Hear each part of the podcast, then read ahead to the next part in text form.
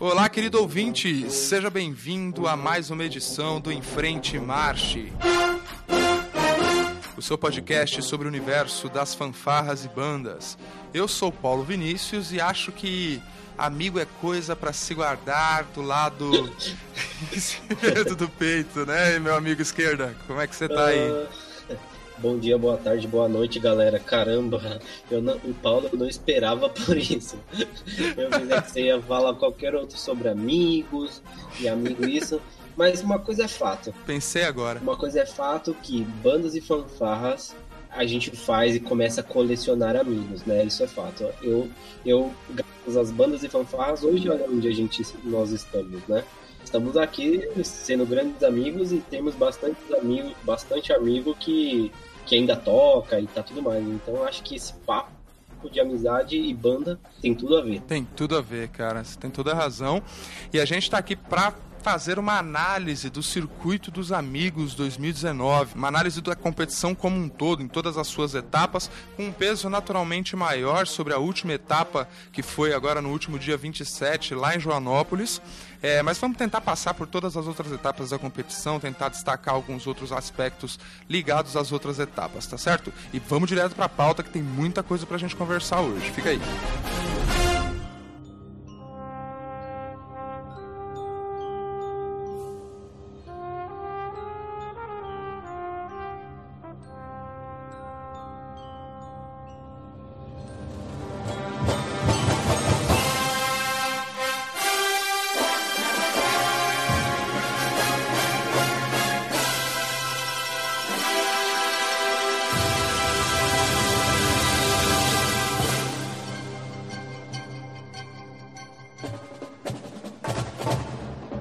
cara, eu queria começar dando esse overview de que foram aí, né, no total, seis etapas, né, incluindo a final em Joanópolis.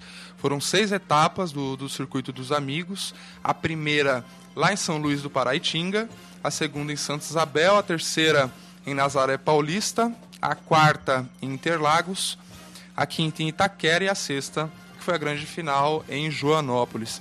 E cada uma dessas etapas, é, principalmente por serem lugares diferentes, contarem com infraestruturas é, um pouco diferentes, né, é, a não ser aqui o caso de Nazaré, Interlagos e Itaquera, né, que foram em ginásios, né, todos tiveram alguns aspectos comuns, outros diferentes, né, pra, do ponto de vista da infraestrutura que as bandas tiveram acesso é, e até disponibilizada pelo próprio local, né, pelo próprio realizador do evento. E aí é bem interessante, vamos começar, meu amigo esquerda, falando já então da final, porque aí dela a gente começa a desdobrar o que, que foi acontecendo nas etapas anteriores é, que acabaram de alguma forma ou de outra determinando o resultado em Joanópolis aí no, no último final de semana, pode ser? Claro, deixar uma coisa assim, a gente conversou lá com o pessoal da Lira de Mauá em alguns outros episódios atrás, né, que nós fizemos o Enfrente Marcha Visita, e o pessoal lá da Lira de Mauá falou assim que o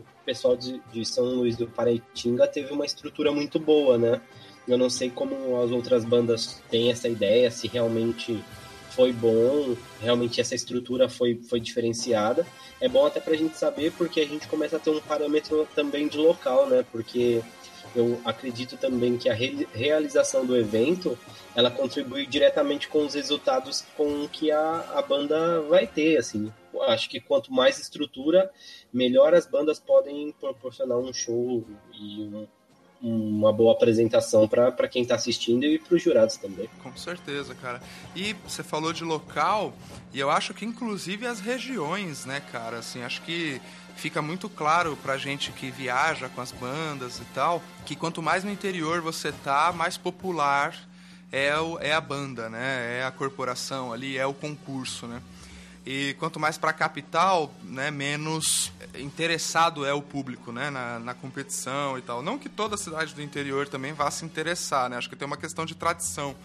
Então talvez passaria justamente por esse aspecto de mapear, né? A, a, que aliás me parece que é justamente o que o pessoal tem tentado fazer, de mapear as regiões que têm uma tradição de banda e essas regiões serem os grandes polos, né? Para a realização dos concursos. Infelizmente a gente não tem mais em São Paulo uma realidade como a do Nordeste, né? Assim, que você consegue ir para uma região central, é, lá no, né, no centro do Recife, e você ter um sucesso de público, né, uma audiência enorme, né, cara?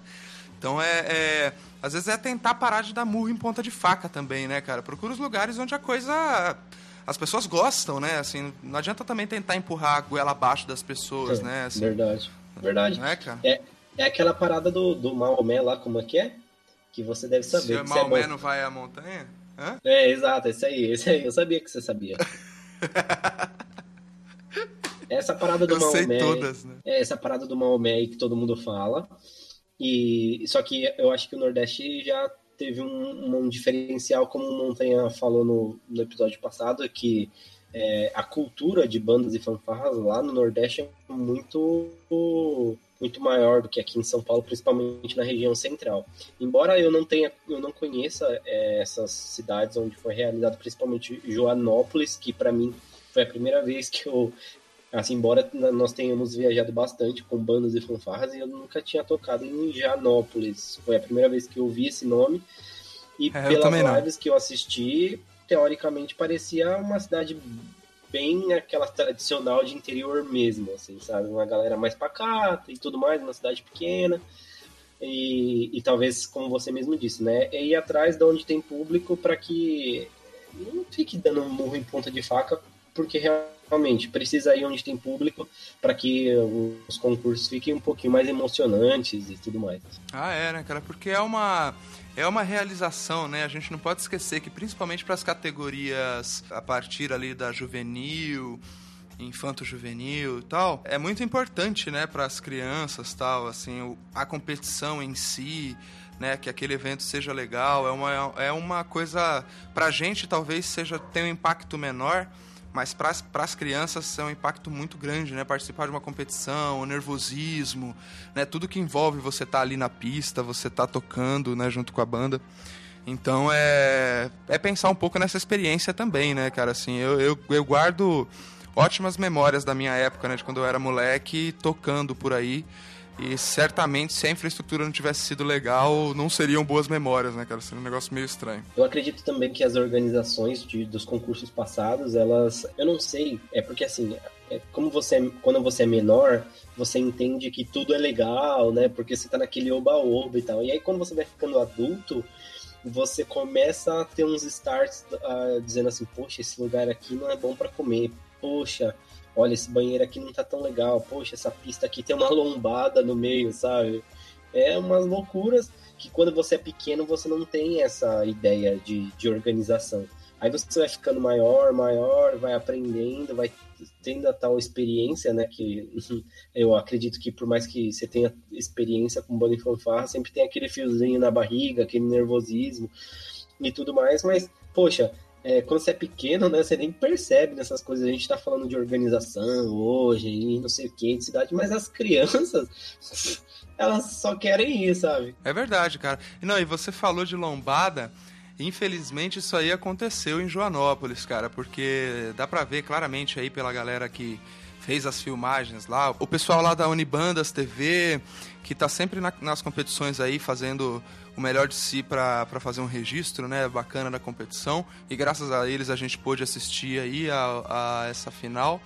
Claro que também teve a transmissão oficial lá do, do Circuito dos Amigos, na página deles no Facebook. E aí, nesses registros, né, que acaba sendo uma galera que vai pra pista mesmo, acompanhar a banda entrando, dá pra ver claramente ali, pouco antes de entrar na cobertura, né, que eles puseram ali no palanque, é, tem uma vala, na verdade, né, não é uma lombada.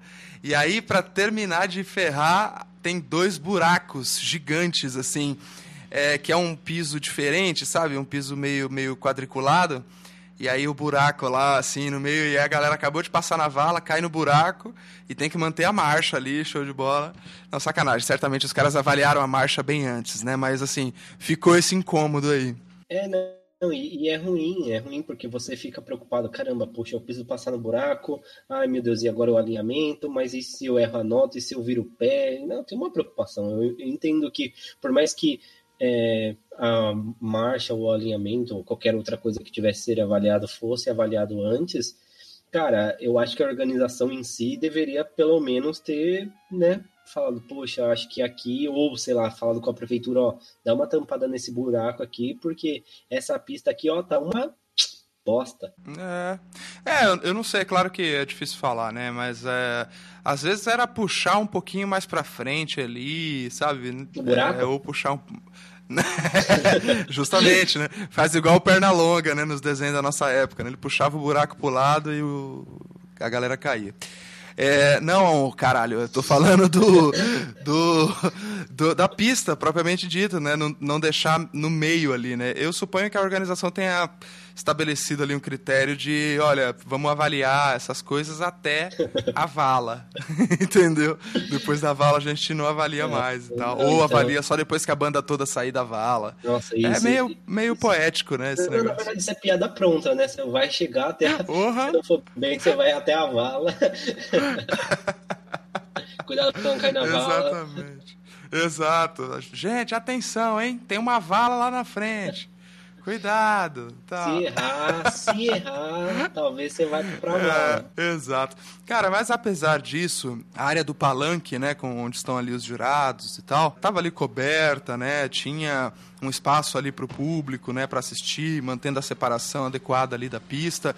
Eu achei a rua um pouquinho estreita para os trabalhos que estavam sendo feitos ali. Eu tive a impressão de que algumas bandas que preferem fazer uma, uma cúpula né, mais aberta acabaram se prejudicando um pouco. A percussão ficou um pouco deslocada ali, né? nem, nem todo mundo se prepara né, para diferentes ah, tipos de formação, né, cara? A percussão é sempre que se lasca, velho. Nessa nesse tipo de organização, principalmente em rua, porque às vezes tem cidades que as ruas não são tão largas assim, a percussão sempre acaba né, tendo que se adaptar, dando o seu jeitinho. Então eu acredito que é, a percussão é aquele, aqueles caras que mais realmente perdem, né? Porque são instrumentos pesados, precisa carregar, e aí tem toda aquela correria do momento, e aí se a banda não tem aquela galera efetiva ou aquela galera experiente, é bem provável que talvez vá dar algum tipo de ruim.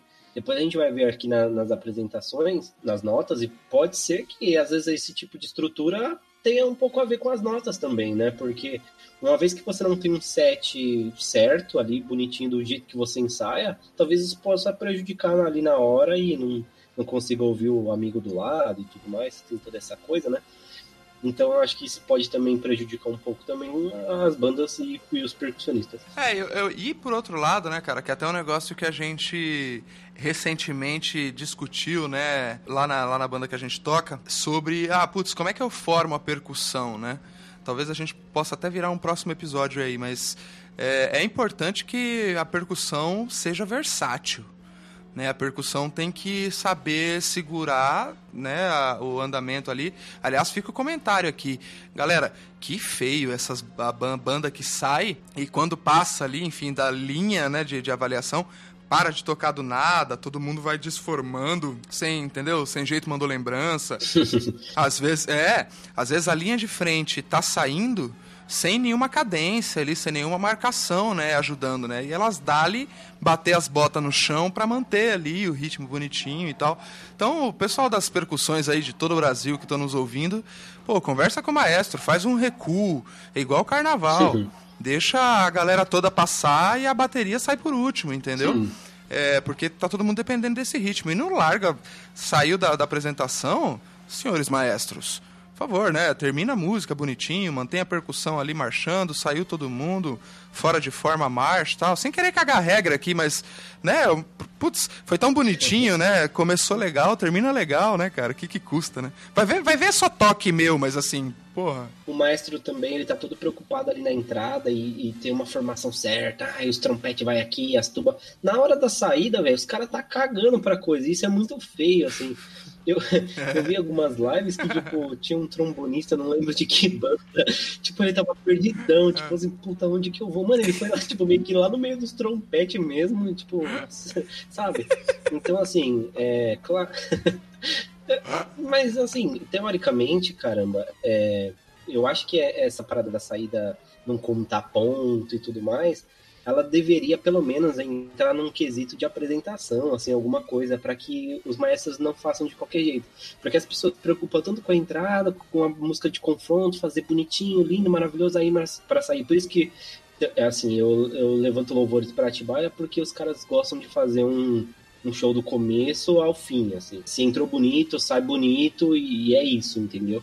Eu acho que, assim, não que, poxa, isso tem que ser regra, mas eu acredito que se você entrou marchando com uma música legal, meu, você tem que sair marchando com uma música legal também, porque isso é uma apresentação, né? Tem, tem o começo, meio e fim. Exatamente, cara, exatamente. E eu acho até que, eu não sei, no passado, tendo, né, assim, agora cada vez mais é, a gente vê basicamente dois tipos de competição, né? Eu não sei se por uma questão de tempo, né, de, de redução do tamanho, né, do evento, mas, pô, você ter uma única música, né? Só apresentar a música de confronto e sair, é, eu acho que perde um pouco do espetáculo, sabe? Assim, então, voltam naquela velha questão que a gente sempre discute aqui: é pensar na música de confronto, sim, é pensar na competição, sim, mas pensar no espetáculo também. E eu fiquei muito feliz de ver isso lá em Joanópolis, cara, assim.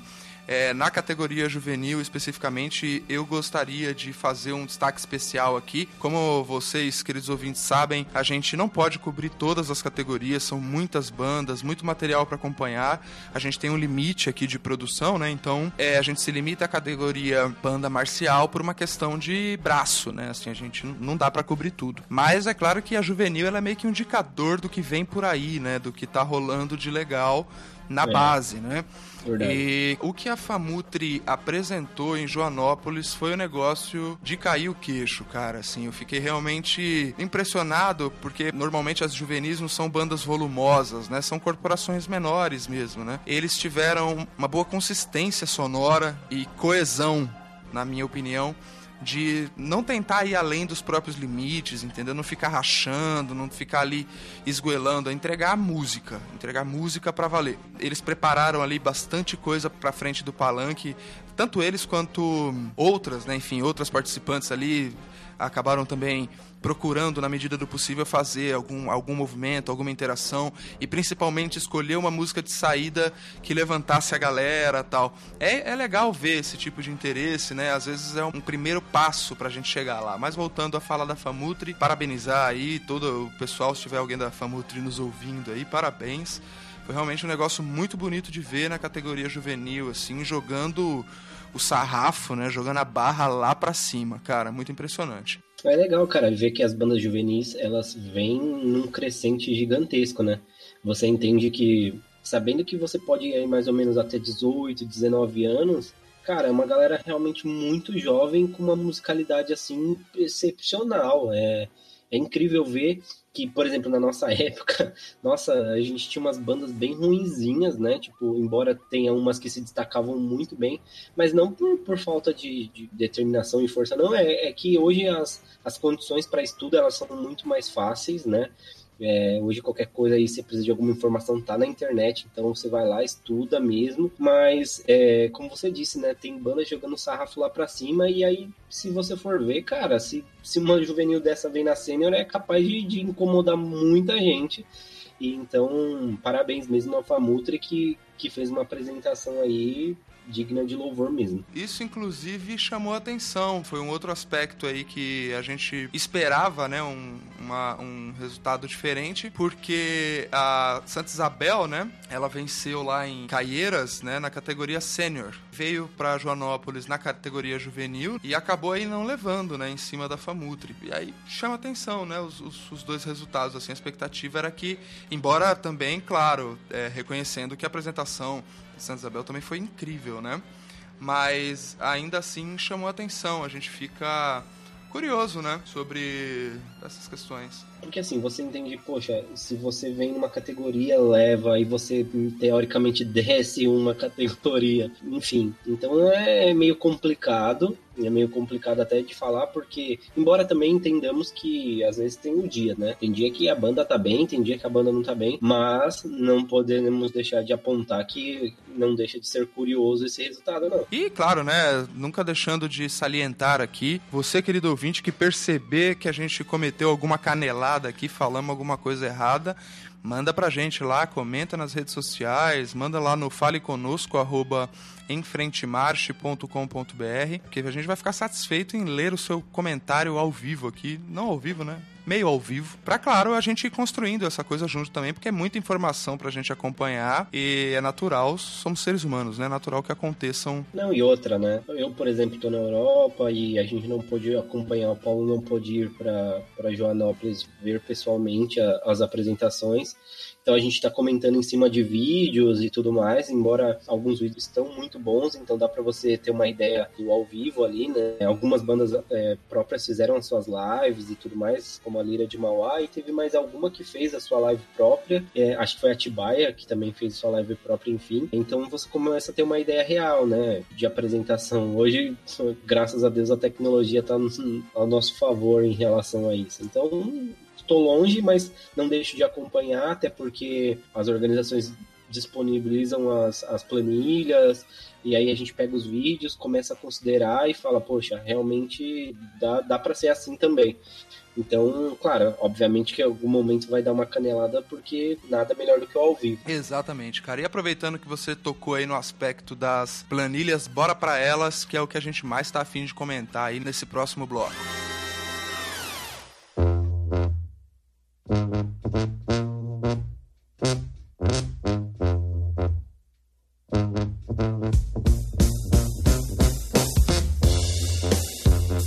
Vamos nessa começar aqui a nossa análise das planilhas, né, dos resultados da final em Joanópolis, né, do circuito dos amigos da São Farras e Bandas. Começando pelo aspecto apresentação. Dentro do aspecto apresentação foram considerados aí uniformidade, instrumental, marcha, cobertura, garbo, alinhamento. Então essas seriam aí as, as sub categorias do aspecto apresentação. Meu amigo esquerdo, o que você tem a dizer aí sobre esse primeiro aspecto que a gente vai discutir aqui hoje? Cara, olhando aqui, a gente vê que tava tudo muito pareio, né? Tipo, não mudou muita coisa. Se você for olhar aspecto uniformidade, todo mundo zerou. O que mais me chamou muito a atenção mesmo foi a irmã Dina de Sion, né? O Sion, com 4,2 de alinhamento, 8 décimos de verdade. Poderia colocar Sion na briga ali pelo terceiro lugar com, com o Atibaia no, no, resultado final, talvez. Por isso que eu digo, fazer um bom trabalho parado não significa que você vai ganhar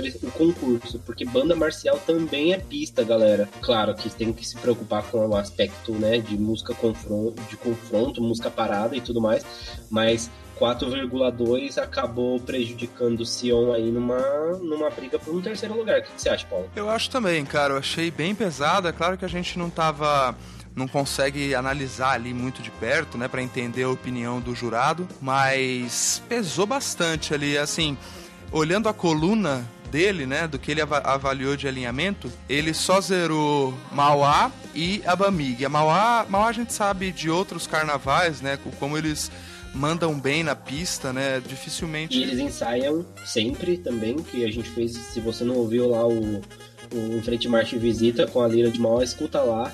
Ele tem um rapazinho lá do trompete que ele diz, né? Que ele fala sobre a, a experiência dele que, assim, eles sempre estão marchando mesmo. A gente até atrapalhou no dia que a gente foi lá. A gente atrapalhou o ensaio de marcha dos caras e tudo mais. Então, assim, eles ensaiam mesmo, sempre, todos os ensaios.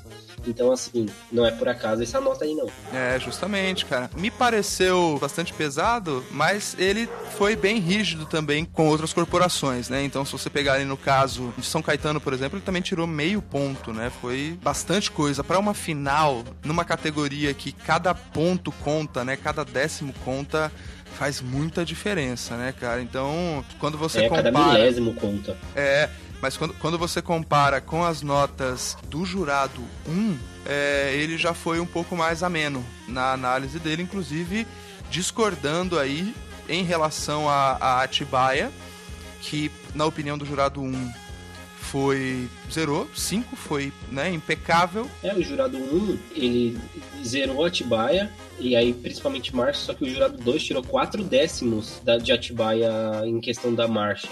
Acaba meio que caindo por terra a, a nota do jurado 1, né? Que para ele a marcha estava impecável, porque tirou 5 Atibaia, e já o jurado 2 não achou tão impecável assim. É uma coisa bem curiosa também, isso foi bem colocado. Isso se mantém, né? É interessante justamente, né, você ter ali mais de um jurado. É para avaliar o mesmo aspecto, né? Justamente para você poder ter esse tirateima, né? Então a gente percebe aí que justamente a Lira de Mauá e a Bamig, elas zeraram, né? Não tiveram nenhum desconto aí na sua pontuação do aspecto de apresentação. A orquestra de metais Armando Arruda Pereira, que foi aí a segunda colocada no campeonato, perdeu aí um ponto inteiro, que também é bastante coisa para uma final. E a terceira colocada que foi a Fama, perdeu sete décimos. Então foi duro, foi duro para os três campeões aí, só Mauá que conseguiu sair lesa do aspecto apresentação, né, cara? E o, e o mais legal é que se você olhar o aspecto apresentação em si, a Tibaia estava em segundo e o, o Armando estava em terceiro, né? Por conta aí de três décimos, né?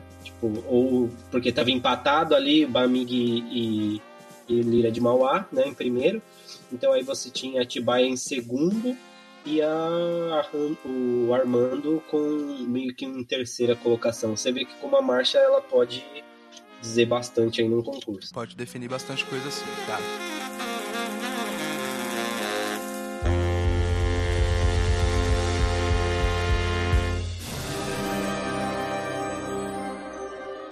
Então é isso, meu amigo esquerda. Vamos entrar agora no nosso bloco aqui da análise das planilhas, né, onde a gente vai conferir as notas que foram disponibilizadas lá pela organização do Circuito dos Amigos, né, no, no, Facebook. A gente pegou todo esse material, vamos tentar aqui fazer uma análise, né, mas também dar a nossa opinião sobre como que foi feita ali a avaliação das bandas, tal, tentar mostrar um pouco do que estava ali na frente dos jurados e como eles julgaram algumas coisas que a gente foi percebendo nos vídeos, né, das apresentações e quem estava lá, que conversou com a gente e que pôde ver de perto as apresentações, né? O repertório foi digno de uma categoria sênior, né, Esquerda? Muito legais as músicas, né? Eu, assim, eu particularmente aqui de fora, né, por mais que eu tenha visto só por vídeo, cara, eu fiquei muito, muito animado com o que eu ouvi, principalmente algumas bandas que para mim apareceram, né, que eu não estava esperando, embora nas primeiras etapas o Armando Arruda não não estava aparecendo aí, os caras apareceram tocando muito e acabou surpreendendo muita gente, assim. Embora eu já tinha escutado a banda de São Caetano algumas outras etapas, Atibaia a gente já sabe como é o padrão, principalmente de marcha e de repertório, Mauá, né?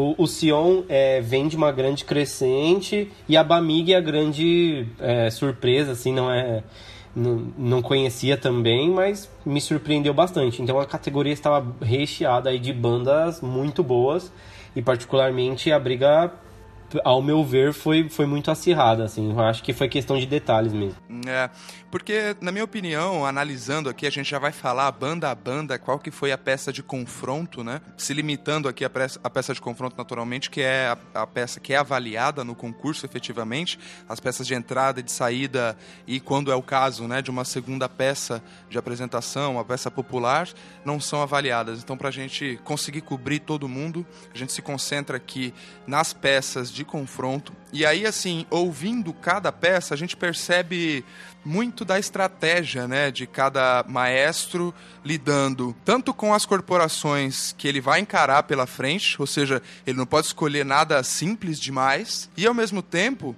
ele tem que respeitar os limites técnicos da banda dele, né? Senão é natural que os jurados percebam ali que a banda não está conseguindo executar adequadamente aquela peça, né, na dificuldade escolhida, e aí você vai acabar perdendo ponto. Então, realmente é uma escolha muito complicada de fazer, né, cara? Assim, na sua opinião, esquerda, o que, que você acha que mais pesa na hora do maestro decidir, assim? É a música da moda? É a facilidade de tocar? É o, o compositor da moda, né? O que, que você acha que pega aí nessa hora? Então, mano, o que eu mais acho, assim, o que pesa, na verdade, e o que mais me surpreende, para ser bem sinceros, é a coragem dos maestros colocarem coisas é, bem diferentes, assim. O Marim, que toca em, em, orquestra, né, ainda tal do, do teatro lá, como ele comentou no podcast que a gente fez com ele, ele traz algumas coisas bem diferentes, algumas óperas, isso me deixa muito surpreendido.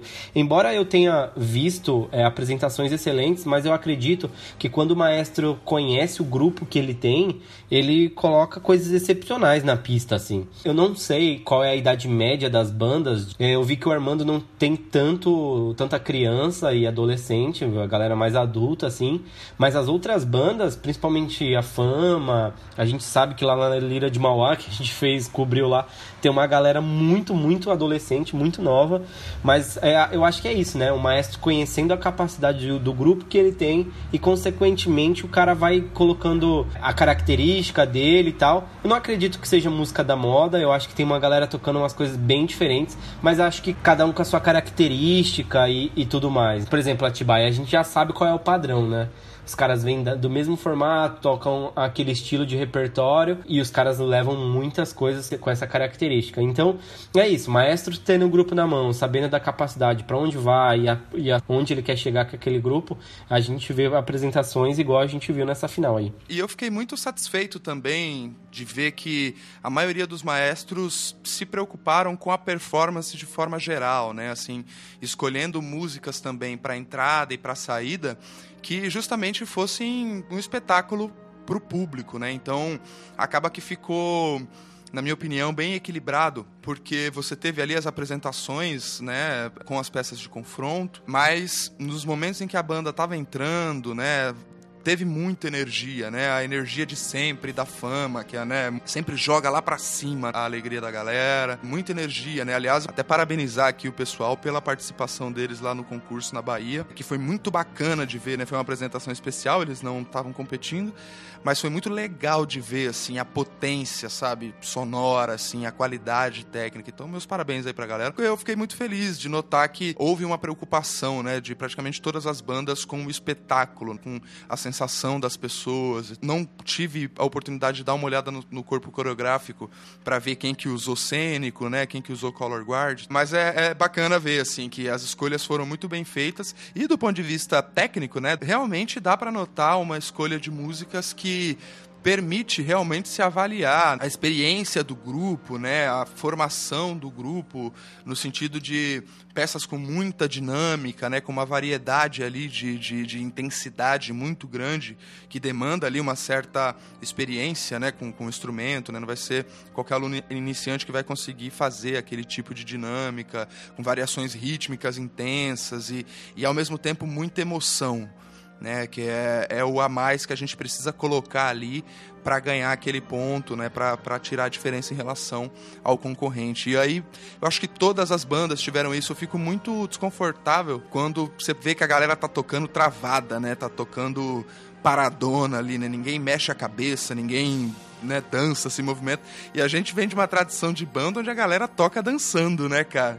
Então é bacana também é, quando verdade. o maestro escolhe umas músicas verdade. que faz a gente dançar, é ou não é? É claro, e, e a gente vê na pista e, o que me agrada muito é aquela, aquele grau de experiência com aquela, aquele grau também de imaturidade, assim, de algum. Porque tem criança no meio, adolescente, e isso gera uma tensão, porque os mais velhos, às vezes os mais novos estão mais confortáveis do que os mais velhos.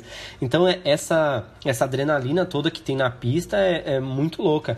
Embora que nem você citou aí bandas que entrou com dobrado, eu conheço muitos maestros que colocavam dobrado pra, como estratégia de, de marcha, né? Que colocava aquele bumbo marcadão do, do dobrado para não errar o passo, pra que sabe que às vezes marcha ganha. Já vi muita banda ganhando concurso na pista. Musicalmente. É, a gente viu no bloco anterior aí, né, cara? É, exato. Então, assim, cara, engraçado, cara, os caras entram. Acho que foi eles mesmo, né? Que entraram com dobrado e saíram com, em, e... Imagine Dragons. É, exato. É. E aí, tipo, eu fiquei, caramba, como assim, né? Tipo, dobradão e no final algo bem mais pop e tal. Imagine hum. Dragons tá super aí. É, é o lance também de respeitar a própria tradição, né? Um pouco da própria história também, né? Não, eu curto. Eu sou mais adepto a uma música de entrada ser uma coisa, né? Um dobrado e você sair com uma coisa mais festiva, né? Uma coisa. Embora você comentou aí um pouquinho antes sobre isso, eu, eu particularmente não gostei das saídas, assim. É, vi algumas bandas meio que, tipo, deixando a Deus dará a saída, assim, ah, já fiz meu papel, já entrei, já julgaram tudo e agora para sair meio que, entendeu? Então, assim, eu particularmente não gostei de algumas saídas, mas não, fica uma atenção aí pros maestros, né? Poxa, fez uma coisa tão bonitinha, entrada, tocou paradinho bonitinho, fez a música de confronto, aí na hora de sair, os músicos, eu vi alguns vídeos, os, um trombonista, sei lá de que banda que foi, um trombonista todo perdido, nem sabia por onde saía e tal. Eu falei, poxa, aí fica meio complicado, né? Porque ensaia entrada, parada e não ensaia uma saída legal. Atibaia, nisso a gente pode, né? Falar bem, porque os caras faz, faz tudo, né? Atibaia, Mauá, São Caetano também, eu, normalmente faz um trabalho bem, finaliza bem, né, as apresentações. Cara, e uma coisa que eu vi de diferente, não reparei nas outras, nas edições anteriores, nem em outros concursos, não sei se você percebeu, todos os mores estavam com apito. Será que é alguma coisa é. nova do regulamento? Olha, não sei se é do regulamento, cara, mas já tava na hora, né? Porque o apito é muito útil, né, bicho? É, caramba. É... Uma massa sonora gente... daquela. Exato. A gente, na nossa época era muito dependente da chamada da caixa, né, da marcação do bumbo e tal, né? Mas com essa questão do Mor conduzindo a banda, de certa forma acho que era a percussão que tocava um pouco o passo, né, mais no passado principalmente, obviamente, nas bandas que não tinham Mor, né? E agora acho que com a presença dele, como ele precisa de fato conduzir a banda, é importante que ele tenha alguns instrumentos, né? Então eu, imagino que o, o, cedro dele ali, não sei se é cedro, bastão, desculpa galera, eu não manjo de, de corpo coreográfico. Mas assim, para fazer uma referência visual e o apito para fazer uma referência sonora, sem dúvida, é uma carta na manga aí que a galera tem que explorar mesmo, entendeu? Então vamos continuar aqui com essa análise, esquerda, pegando aqui o repertório né, do, da noite lá da final de Joanópolis. Vou seguir a ordem dos vencedores, né? A Lira de Mauá, que venceu a competição, tocou a ópera de Otelo, né? Acho que foi o primeiro movimento, né, esquerda? Então, cara, isso aí também me pegou porque, quer dizer, pegou todo mundo desprevenido, né, o Marim, porque todo mundo tava esperando Carmina Burana, né? Uhum. Eu, pelo menos, estava esperando é, o Carmina Itaquera, Burana. E Itaquera, ele já, já veio com Ópera de Otelo, que, aliás, pro caso de Itaquera, eu achei uma escolha muito inteligente, porque pro tamanho de Mauá aquele ginásio ficou pequeno, né? Então se ele pega uma música com um pouco mais de pegada, talvez atrapalhasse um pouco. Então, mas é, como a dinâmica da ópera de Otelo é muito, muito baixa, você vê que tem uma dinâmica para um ginásio fica muito bacana. Juro que eu esperava que talvez ele fosse surpreender, eu achei que ia tocar Carmina Burana, mas eu achei incrível também essa escolha, é uma escolha bem ousada, mas eu não sei exatamente. Sei que é uma ópera de quatro movimentos, eu não estou enganado. Só que eu não sei exatamente quantas, quantos movimentos foram tocados no, no dia. Ou se foram todos, né? Ou se foram que... todos, é. é eu acho que eles tocaram todos os quatro, cara, pensando aqui agora. Eu particularmente não conhecia a música em si, né? Depois eu tenho que até, peço desculpa pra galera aí, mas eu tenho que estudar a música porque é uma... É um, é um diferencial mesmo. Pegou todo mundo de calça curta aqui. Pois é. E aí, seguindo, né, na ordem, a vice-campeã tocou o Transcendent Journey, do Rossano Galante. Que, aliás, é o compositor favorito aí, é o compositor do momento da galera, né? Todo mundo toca. Quer dizer, do momento, né? Já tem um monte de banda tocando Galante faz tempo. Mas apareceu em mais de uma das finalistas aí, né? Do Circuito dos Amigos. A gente teve a banda Armando, né? Tocando Trans Transcendent Journey e, e Sion, né, a fanfarra Irmandina de Sion tocando Lexicon of Gods, né, o primeiro movimento dessa peça que é o Perseus Slayers of Medusa. São duas do Rossano Galante, que aliás recomendo pra galera aí ouvir o original também, além da apresentação das bandas, que interpretaram muito bem a música, que são músicas lindíssimas. Realmente é uma coisa muito bonita de se ver. É, a fama veio com Like the Stars Forever, né? Do Charles Endeavor. L. Endeavor, verdade. É, do Booker, Abamig tocou Circo du Soleil, Journey of a Man. E aí eu já tinha falado da Irmandina de Sion, Lexicon of the Gods, Perseus, Slayer of Medusa. Né, são todas peças de uma dificuldade técnica bem alta, né, esquerda, assim, a gente ouvindo o original, seja por um motivo ou por outro, né, seja por velocidade ali de determinadas frases, seja é, pela questão harmônica propriamente dita, né, assim, acho que nenhuma delas mereceu uma pontuação muito diferente uma da outra, né, cara? E aparentemente os jurados concordaram, né, porque as notas foram bem elevadas, é, apesar de um aspecto que eu quero comentar aí depois de você. Vai lá. Não, cara, eu particularmente vou, nossa, deixar aí um. Na verdade, quero parabenizar quem fez o arranjo ou quem fez a transcrição lá do Armando com o Juninho e o, putz, o Guilherme que me enche o saco sempre, porque ele fala que eu sou canhoto, não sei marchar, e ele me enche o saco sempre. Toda vez ele me vê, ele fala: Poxa, você tem que começar a marchar com o pé direito, não com o pé esquerdo, enfim. Mas essa transcrição ficou excelente, assim, eu não sei quem fez a transcrição, não sei de quem é o arranjo, é, quem fez esse arranjo, quem transcreveu, mas a característica do arranjo original com que foi tocado pelo Armando foi assim, eu particularmente aí deixo minha opinião mesmo, uma coisa bem pessoal, eu particularmente gostei muito. Os solos foram deixados profônios, trompas, trompetes. Cara, ficou muito bom o arranjo. Parabéns aí para quem fez a transcrição, porque eu eu gostei muito. É. Acho que eu já falei gostei umas 10 é. vezes, né? Porque realmente falou, eu gostei. Falou bastante, gostei, gostei, gostei. É pra, pra, pra, fixar, né? E os jurados também, aparentemente, né? O jurado 3 aqui deu 5, né? A nota máxima em dificuldade técnica para todas as bandas. E o jurado 4 deu praticamente né, 4.8 para todas, a não ser para Atibaia, que ele entendeu que foi mais difícil que todas, deu 5 para Atibaia. Eu tenho um comentário para fazer sobre isso, cara, que é óbvio que o jurado pode, né, se ele entender que todas as peças tiveram dificuldade técnica muito semelhante e tal, ele pode atribuir uma mesma nota para todas. Mas quando a gente vê, né, no caso do jurado 4, né, aparentemente, né, o, o que dá a entender é que o 5 dele, né, a nota máxima dele Era 4, é o 4.8. É. E aí, na hora que ele dá um 5 para Atibaia, eu não consigo entender qual que foi a lógica, né? Qual que foi o, exato, o, o diferencial. Exato. Se ele traça uma linha média de, de dificuldade ali e deixa o 5 reservado para quem supera essa, essa expectativa dele, eu não sei exatamente qual é o critério. Mas pra gente que vai analisar depois, por um lado você fica, né, putz, um, né, a impressão que dá é que é, um jurado entendeu que todas tiveram, né, trouxeram praticamente o mesmo tipo de peça, que é uma opinião válida, né? Mas ao mesmo tempo, se é tudo que é muito unânime, né, deixa a gente um pouco desconfortável. E essa questão do critério aí utilizado pelo jurado 4, que não, não deu para entender muito bem qual, qual foi o critério utilizado, não querendo dizer que a peça da fama não foi uma peça de, né, de, de uma complexidade alta também. Foi, né, mas é mais pela questão da avaliação. Seria melhor se a gente tivesse outros critérios, né, para entender o que, que, que o jurado pensou ali, né? Ah, ele vai tirar um décimo a cada erro, enfim, né, cara? Até porque depois, no final, você tem uma média, né? Se você pega o jurado 3 com o jurado 4, um deu 5, outro deu 4,8, a média 4,9 obviamente. Então, tá dentro, né? Então, assim, o jurado 4 seguiu uma linha de que eu vou minha máxima é 4,8.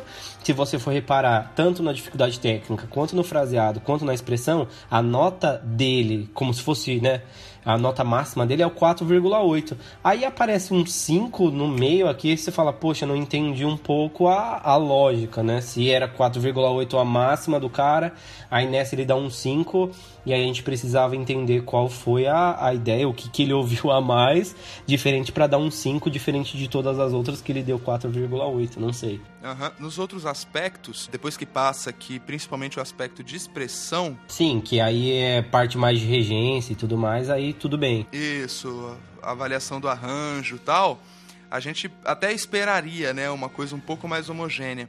Mas nesses, mas nesses aspectos, né, dificuldade técnica, fraseado, expressão, regência, é, aliás, regência não, né? Regência entra no conjunto que a gente até vai entender ali se tiver uma certa homogeneidade. E aí o que, que aconteceu? Quando a gente vai para fraseado, aconteceu quase a mesma coisa, só que aí tem uma inversão, né, que é um 4,5 para o Sion, né, em fraseado do jurado 4 e o jurado 3, de novo, zerou todo mundo, não tirou ponto de ninguém, enfraseado, né, cara? Realmente, na minha opinião, o Sion tocou uma peça muito bonita, né? Assim, ela, ela e de uma complexidade interessante pra caramba, assim, né? Ela é uma música gostosa de ouvir, ela te deixa atento, né? Porque o fraseado da música, né? Ele, ele, ele chama muita atenção. Mas eu percebi que eles realmente tiveram algumas dificuldades ali, não sei se pelo nervosismo é, ou questão de experiência mesmo dos componentes. Realmente a gente percebeu algumas coisas em fraseado. Mas você acha que valeu meio ponto ou dois pontos, né, na opinião do jurado 4 aí, esquerda? Aliás, 0,2 pontos. Exato. Eu, eu, assim, eu acredito que não. Até porque você entra dentro de uma lógica de que o seu máximo é 4,8, então você entende que perder dois décimos em fraseado onde todo mundo tá na, no mesmo equilíbrio, porque aí se você tem 4,8 de dificuldade técnica e 4,5 de fraseado e perder dois décimos é muita coisa, já tira aí dentro desse quesito já tira a banda aí de um de um, sei lá, de um primeiro já para um terceiro lugar, entendeu? Então é, é. é, é muito estranho, mas é como eu digo, né? Eu particularmente assim, e aí é uma opinião, depois a gente vai falar um pouco mais sobre isso na frente. Eu preferi, eu preferi a música do Sion, por, por mais que seja uma música mais curta, porque pegou só um tema. Um movimento. Exato. É, só, só, um só, que eu particularmente não gostei da, da afinação da, de Atibaia, por exemplo. Eu achei a, o balanço musical ali, a quantidade de, de som não ficou bacana, eu particularmente. Então, assim, eu optaria mais pela música do Sion, com, com um fraseado mais mais dinâmico do que propriamente a música do, de Atibaia. Mas é uma opinião do jurado, obviamente, que tem muito mais experiência que a gente, mas a gente só que, quer colocar aqui qual foi a intenção desse jurado, entendeu? Porque 4,8 para todo mundo e dois décimos, assim, se fosse, sei lá, meio décimo, eu entenderia, um décimo, mas dois já, já, tira, um, já tira um ponto legal, porque aí você vem com, com uma média de 4,75, onde todo mundo tá vindo com uma média 4,9. Exato, isso pesa. Apesar de que ele foi consistente, na minha opinião, é, quando a gente olha a, a, o aspecto expressão, né? que aí ele deu que faz sentido, né? Se, se a banda não não estava tendo um bom fraseado, a expressividade. É, provavelmente a expressividade vai sofrer também. Então, nesse momento, a gente meio que precisa comparar as colunas, né? E aí a gente vê, naturalmente, alguns deslizes, e aí o próprio jurado 3, de alguma maneira, discordando da primeira opinião dele, né? Que ele falou que o fraseado teria sido perfeito, né? E dizendo que a expressão sofreu né? Claro, a gente já, já falou, né? Provavelmente um fraseado ruim repercuta numa expressão ruim. Ele julgou o contrário aqui, eu acho um pouco contraditório. Mas aí o, o jurado 4 manteve, né? Fez sentido. É, exato, aí já, né, já acertou, porque aí entrou com a coerência. É, já que eu dei um 4,5 aqui, eu dou um 4,5 aqui também. Exato, cara, exato. E é, é, óbvio que assim, isso é, é muito da nossa opinião aqui analisando, né? É amigo jogando conversa fora no boteco, né? E falando de futebol. Exato. É, então é é claro que a gente pode não entender, pode não estar tá ciente de algum outro aspecto, de algumas liberdades que os jurados podem tomar, mas a nossa função, além de informar você, querido ouvinte que está ouvindo aqui a nossa análise, é também dar uma certa análise crítica, né? Não adianta também só passar a informação. A informação pela informação, você iria em qualquer lugar, baixava a planilha e analisava. A gente também quer poder é, é, fazer aqui nossas críticas, né, tecer os nossos comentários a respeito de como que foi feita a análise da competição, né, até como uma forma, enfim, né, auditorar de alguma maneira, né, do, no, no lado positivo do termo, né, que hoje em dia no Brasil qualquer expressão nesse sentido, né, vira problema. dá, dá briga, dá briga, dá, dá briga. Dá briga. E aí, assim, mas no sentido da gente, né, já que o, o evento é tão transparente, né, de disponibilizar todas as notas abertamente, tranquilo, é que a gente possa fazer, né, realmente uma discussão a respeito do material que está sendo disponibilizado, né, cara? E aí, seguindo aqui para os próximos aspectos, né, que foram os que a gente comentou que aí seria mais normal a gente ter notas mais próximas né, dela.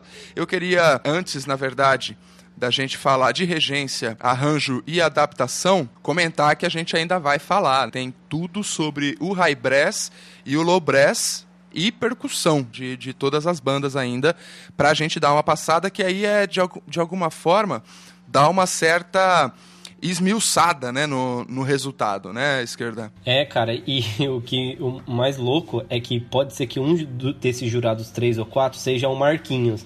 Olha só é. aonde a gente tá colocando a mão, né? Já começa por aí. É.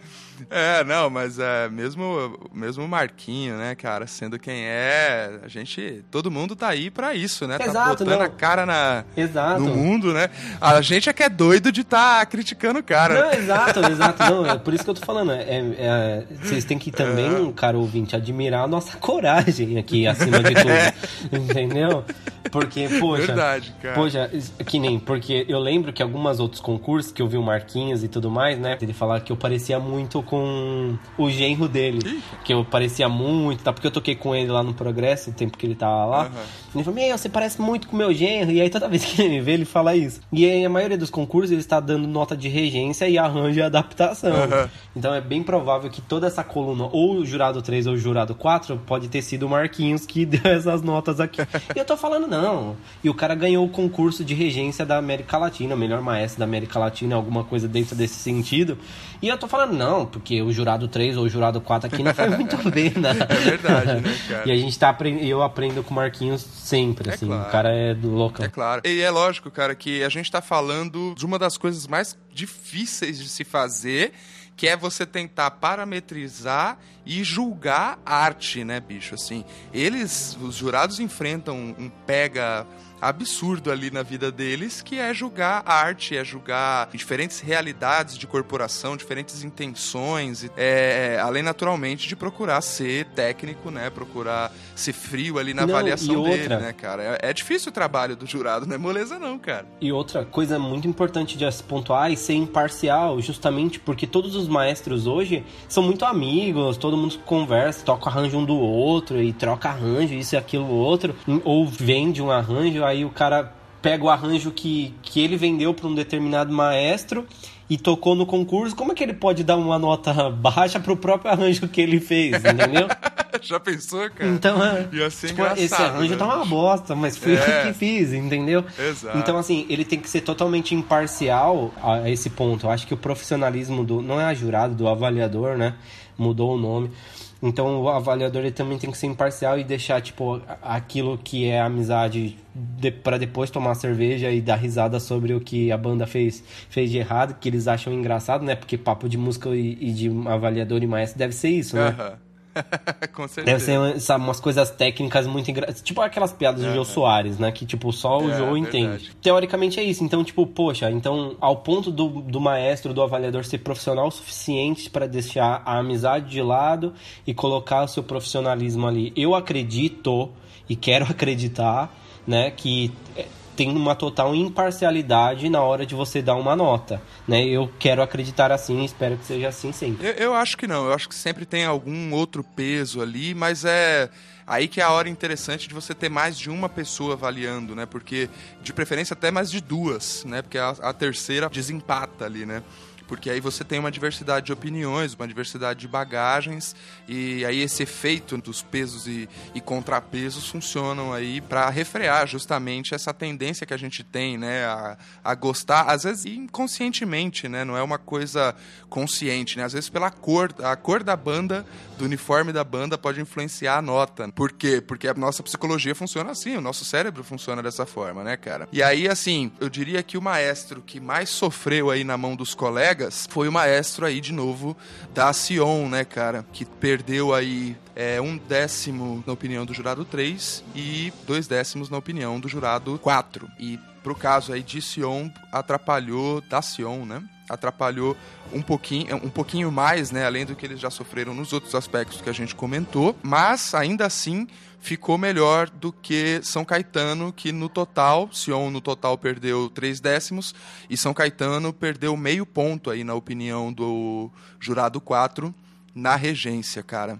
Isso aí é esses pontinhos que vai definindo lá o pódio, né, cara? Quem fica nas três primeiras colocações, né? Eu não sei se você sabia, mas o São Caetano do Sul é a antiga Yolanda e Ascencio. Não sei se você sabe. Não sabia não, que legal. Então, é, e eles estão com um projeto bem bacana lá, que eles tinham uma banda, que é o Yolanda, que não tinha nada a ver com a prefeitura, era uma banda, vamos dizer que meio que própria, assim. E aí a prefeitura chamou o maestro para que tivesse uma banda municipal, né? E aí eles começaram. Hoje eles têm fanfarras em alguns colégios, eu não sei o total, acho que por volta de uns 18, 19 colégios, com fanfarras e bandas.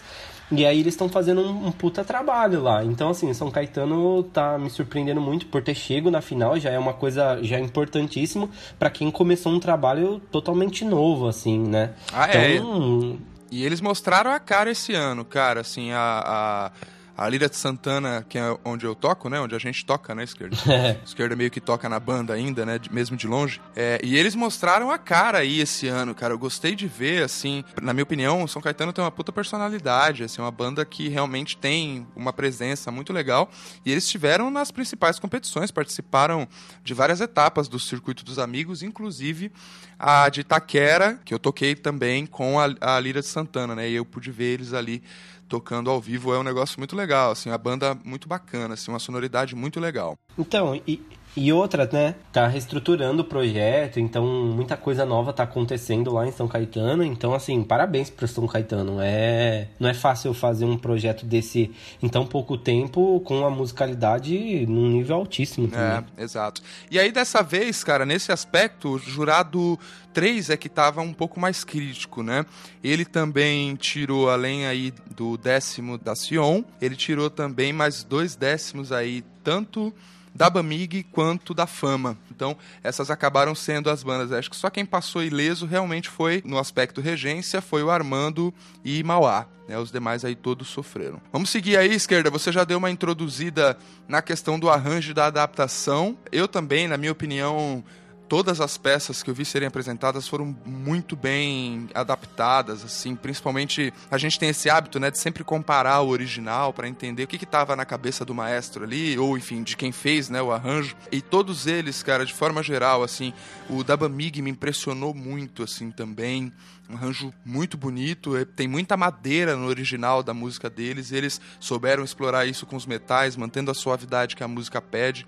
Achei um arranjo bem bacana. E nós dois ficamos apaixonados aí pelo arranjo do Armando, né, cara? Que é, é, nessa, nessa final aí tocou o Transcendent Journey do Rossano Galante, né, bicho? Cara, todas, absolutamente todas, um, adaptação e arranjo muito bom, muito bom mesmo eu deixo um ponto aí muito importante para a percussão do Armando, porque eu não sei, nunca, eu não vi o arranjo original escrito, a grade, mas a, a transcrição, até mesmo para percussão, não sei se eles tocaram o original, mas a parte de percussão é muito boa, é muito boa mesmo. É. E principalmente o xilofone, tímpanos, os teclados tocaram bastante. Tinha bastante acessório, mas os teclados tocaram muito, caixa e, e tímpanos, assim, e as pessoas que executaram, que pelo menos eu sei quem tava tocando o tímpano era a Kate, então um beijo para você, Kate, se você tiver ouvir esse podcast aqui. E a galera da percussão, embora eu não sei se é o, Ricardinho que tá lá como chefe de naipe da, da percussão sinfônica e tudo mais. Eu tive a oportunidade de conhecer o Ricardinho quando ele foi lá junto com o Progress e Asses com o Frigideira e algumas vezes apareceu lá por Itapevi. Um excelente profissional, assim, um cara muito gente boa passa a informação assim sem problema nenhum, tudo aquilo que ele sabe, ele onde o cara põe a mão é, é, é legal assim. Então, parabéns, eu gostei bastante do, do, assim, de todas, mas o, esse, a música do Armando me surpreendeu bastante pela quantidade de informação que tinha naquele arranjo, é absurdo. É, muito legal. De forma geral, eu acho que todos os arranjos foram muito bons, cara. E aí, então, esse aspecto do conjunto, cara, ficou da seguinte forma: naturalmente, como é normal em categoria sênior, a decisão fica no décimo, né? Tanto nas subcategorias quanto na, uhum. na, no geral, mas nas subcategorias é bem interessante de olhar, porque a gente consegue saber aonde perdeu, né? Quando a gente está conversando na banda depois, na informalidade, a gente, né? Ah, perdeu aonde? Perdeu no high brass, perdeu na percussão, perdeu no arranjo, onde que foi, né? Assim, depois fica rolando esse papo. Então é interessante notar que somente a Lira de Mauá fez uma, uma grande pontuação, né? Eu acho que nesse, nesse quesito fez muito sentido com quem foi para a final, porque Mauá tirou 24.70, né, no subtotal do aspecto conjunto. É, seguido aí do empate de 24,65 entre a Fama e o Armando. As demais, Bamig com 24,5 e o São Caetano com 24.4. E Sion com 24 Isso, o Sion ficou em último, vamos dizer assim, no conjunto com 24.15. Então, você vê a gente falando, né, parece miudeza, né, parece pormenores você falar de, de um ou outro décimo ali que ficou estranho na hora da avaliação. É na hora que você olha, né, o aspecto como um todo, né, e como que ficou a colocação ali de forma geral, que você vê o peso que teve determinadas notas que foram atribuídas ali, né, cara? Exato. Se você for ver, tanto a Atibaia como o Armando ficaram empatados com 24,65, meio décimo abaixo da Lira de Mauá. Ou seja, olha só como que se fosse, se o, o concurso tivesse sido, né, acabasse aqui só nesses critérios, olha a briga que não, não foi. Exatamente, cara, exatamente. E é isso, é isso que é o mais interessante, né, o mais legal da categoria sênior, porque a gente nota que a gente pode chamar, né, a categoria sênior do máximo, né, da, da competência ali para esse estilo de banda, né? Não tô falando aqui de bandas musicais, bandas sinfônicas e afins, né? Isso é um outro gênero, uma outra categoria, né? Mas é muito interessante você notar que, putz, a sênior realmente é o referencial para todo mundo, né? E é justamente essa comparação, a gente vê que as bandas não têm tanta diferença assim umas das outras, né? E é quem cuida dos detalhes né, que acaba fazendo um pouco mais de diferença em relação né, de, uma, de uma banda para outra, né, bicho? É porque, assim, só pontuando no finalzinho, é, é, que é uma coisa o Kleber lá da Lira de Mauá falou e colocou muito bem e eu não esqueço isso nunca não vou esquecer, na verdade. Ele falou assim, cara, hoje em dia todo mundo é bom. Se você for ver falar assim, cara, putz, qual banda é ruim? Cara, hoje nenhuma banda é ruim mais. Todo mundo tem informação, todo mundo tá vindo aí gigantesco, com um som pesado. E, e como, como você pontuou e pontuou muito bem, cada detalhe, cada vez que você presta atenção no detalhe, é isso que vai fazer você ganhar o concurso. Então, às vezes, às vezes, o seu músico naquele dia não quis engraxar o sapato e tá um pouquinho mais sujo, por exemplo. Esse detalhe por, é, é o que fez que o cara perdeu o concurso. É, é assim, hoje, como todo mundo é muito bom, as coisas são definidas assim, no detalhe. É verdade, cara, com certeza. E é bonito, né? No final parece que não, mas o detalhe claro, faz diferença, claro. né, cara? É aquele toque final ali que você fala, puxa, foi um trabalho feito realmente com esmero, né? Com dedicação e tal, né, bicho?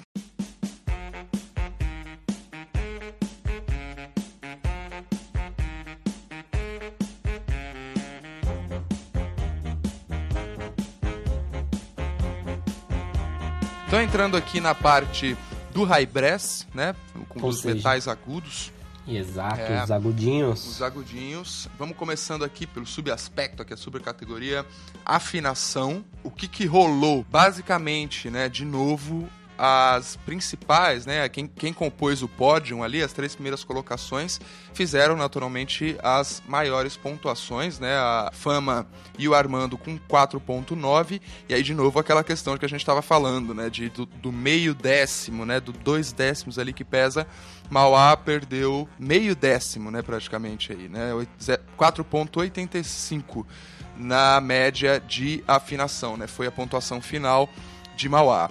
Quem mais sofreu com o aspecto afinação foi foi São Caetano. São Caetano, justamente, que também não ficou muito longe de Sion, que ficou com 4,75 de média no aspecto afinação. Esquerda, algum comentário aí da análise dos nossos jurados nesse aspecto, afinação? Não, não. Eu percebi que assim, é como falei para você, eu particularmente, para você ver como opiniões divergem, né? Eu particularmente não gostei muito é, da afinação da música que, que Atibaia executou mas na opinião do jurado, como eu falei, é uma questão de, de, e outra também, né? Tô no vídeo, né? Eu fui pelo vídeo no que eu ouvi pelas câmeras de celulares, enfim, eu vi agora uma coisa é ouvir lá pessoalmente mesmo. Então, que nem o vídeo que, que a gente estava estudando para pauta, é, muito próximo do low brass, né? Então tava vindo muito forte. Então às vezes é, também tem isso. Então desculpa, galera, mas é a minha opinião. Só que não, eu acho que assim também ninguém zerou em afinação, né? E, e é muito é muito normal, justamente por conta de isso consolida também lá, porque por exemplo, lá já na articulação já tá diferente e aí a afinação pesou mais. Então é, é, tudo é questão de dia, de hora, de momento. Às vezes aquele nervosismo, a boquinha não, a boca não, não posicionou ali. Às vezes não é o instrumento desafinado, às vezes é o músico mesmo que não conseguiu articular aquela nota ali desafinou mesmo. Também, Enfim. né? Também, né, cara? Eu acho que algumas bandas estão tomando o cuidado de revisar a afinação sempre, né, antes de, de começar a tocar, é, justamente para não, não perder nada aí no, no, aspecto afinação, né, cara? Deixando claro, não é só trompete, tá? São todos os metais agudos. Então, assim, às vezes é aquele trompete piccolo que veio um pouquinho a mais, entendeu? No conjunto, metais agudos talvez ficou a desejar e o jurado resolveu realmente ver que não estava 100%. Eu não sei se o jurado aqui, pelo menos eu olhando meio por cima, não viu o jurado 6 dando 5 para Ah, não, teve um 5 na questão de articulação para Atibaia e só, né? Ele só deu um 5 e foi para Atibaia. Ele deu em equilíbrio também para Atibaia. Ele deu 5 também em equilíbrio. Jurado 6, na verdade. Ele deu 5 para Atibaia e também deu um 5 só de equilíbrio para Ma Mauá. É isso. É, não, mas, é, é, mas aí tem toda uma, uma série de outras questões, né? Então os, a galera quando entra, eles param lá, revisam a afinação normalmente, né? Tem sido bem comum a gente ver as bandas fazendo essa revisão antes de começar a tocar, e algumas ainda não fazem, né? E aí fica difícil de avaliar, né? No caso da Fama, por exemplo, eu no vídeo, né, na transmissão lá, deu pra ver eles passando a, a, afinação ali antes de tocar eles e algumas outras bandas. E aí fica difícil de analisar, né, assim, se a banda que não afinou foi melhor do que a outra tal. Talvez aí valha depois a gente ficar atento a esse, esse detalhe, né, se tá fazendo diferença realmente ou se o aspecto do músico, né, o cara que tá atrás ali do instrumento, acaba determinando a afinação muito mais, né, cara. Seguindo aqui então pra precisão rítmica, bicho. Foi muito parelho, eu diria. A diferença máxima, eu diria que só São Caetano que no caso do Raibres aí perdeu três décimos, né? Os demais aí, Fama e Armando 4.9 de precisão rítmica, Mauá 4.85, Sion também e a Bamig com 4.8, né? Você vê que bem próximo, né, no geral. É, eu... e outra, né? A Mauá que estava chegando na frente aí de todo mundo, ficou teoricamente empatado com o Sion com 4,85, mas também é de você ver uma um equilíbrio ou aquela aquela dinâmica lá embaixo para para chegar junto, né? Naquela altura, eu, eu acredito que é muito mais difícil, assim. Uma coisa é se tá todo mundo ouvindo aquela, aquela coisa grandiosa, um pouco mais alto, todo mundo chegar junto, mas mesmo assim ainda 4,5 é uma boa, boa pontuação, pelo menos ao meu ver. A gente costuma brincar que precisão rítmica é ensaio, né, cara? É muito determinante ali no conjunto, porque é uma questão de você tá com a banda toda em sintonia no mesmo andamento, né, para que as entradas de frase, né, enfim, que, de, que dependam ali de uma, de uma integração, né, de uma sinergia maior entre os naipes, né, para que aconteça legal. Então, precisão rítmica normalmente é ensaio, é quem trabalhou mais, né, e pelo que a gente vê aqui, todo mundo ralou até umas horas, né, cara, porque ninguém teve grandes perdas, apesar de, de novo, né, já sendo repetitivo, faz diferença, na sênior faz diferença, cada décimo faz diferença, né, cara? E aí, na articulação, o jogo ficou um pouquinho diferente, né, esquerda? Exato. É, tanto o Armando quanto Atibaia é, tiveram uma pontuação máxima aí pelo jurado 5 de o jurado 5 que deu 5 pontos e Mauá também, desculpa. Essas três chegaram aí, o jurado achou que eu também particularmente achei eu, assim, menos Atibaia, porque ainda, como falei, eu não curti algumas coisas que rolaram ali, mas eu, aí eu já concordo com o jurado 5 que tanto o Armando quanto o Mauá chegaram aí com, com essa pontuação e eu acredito que foi muito merecedora. É, a gente. É aquela questão da gente observar um pouco a coerência, né? Entre o que é cada um dos aspectos e tentar observar, né, se está sendo coerente, pelo menos, né, e aí, naturalmente, o julgamento fica por conta do jurado. Então, faria sentido, né, que a articulação também tivesse uma correlação com a precisão rítmica, né? Se a gente tivesse muita discrepância entre uma nota e outra, aí realmente seria de, de, levantar a sobrancelha. Mas a gente vê que os jurados foram bem coerentes né, em relação a esse aspecto, porque lá na precisão rítmica, tanto São Caetano quanto a Bamig ficaram com 4.7 e 4.8, respectivamente, e na articulação com 4.75 as duas. Né? Então é natural que alguns aspectos determinem os outros. né? Como é o caso de quando a gente combina a sonoridade, o, o equilíbrio instrumental e a própria afinação na esquerda. Esses três costumam estar, tá, de alguma forma, ali meio relacionados, né? Acho que é por isso exatamente que os mesmos jurados já julgam tudo, né? Os, os jurados de, de agudo já, já tão responsável para fazer tudo isso logo, porque os caras entendem, né? Com certeza. Embora entendo que, se eu não me engano, o Eric, que é o maestro da banda do Sion, é, é trompetista, então assim, eu acredito que ele tenha mais esse cuidado. É que nem eu falo, né? Por exemplo, banda de trombonista, o low brass é mais impecável. Quando a banda é de trompetista, os trompetes, o, high brass é mais impecável. Quando a banda é de percussionista, não tem banda. Então. Aí você me fode, cara. Que porra é essa? Você tá maluco? A gente é os caras que não, mais trabalha, mano. Você é louco? Porra. Não, tô brincando, tô brincando. Eu sei. Só pra cara, dar uma descontraída. Ai, ai, então vamos lá.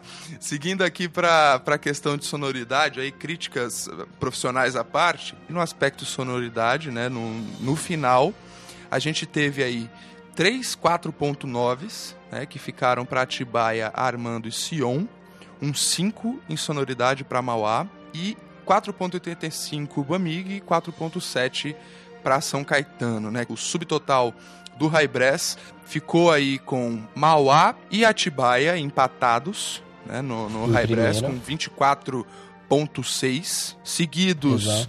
por Ar Armando, Armando, né, 24.55 aí de novo, né, meio décimo, né? Exato. Atibaia e São Caetano com 24.6, Sion com 24.15 e seguido da Bamig 23.95, né, que foi quem mais sofreu com o aspecto do Raibres, né? Eu tenho a impressão também, só fazendo um comentário aqui para finalizar, que eu não vou dizer de forma geral, é óbvio, mas eu vi muitos músicos mais novos, né, mais jovens no Raibres. Não que não tenha criança e adolescente em, em low brass de banda sênior, é claro que tem também.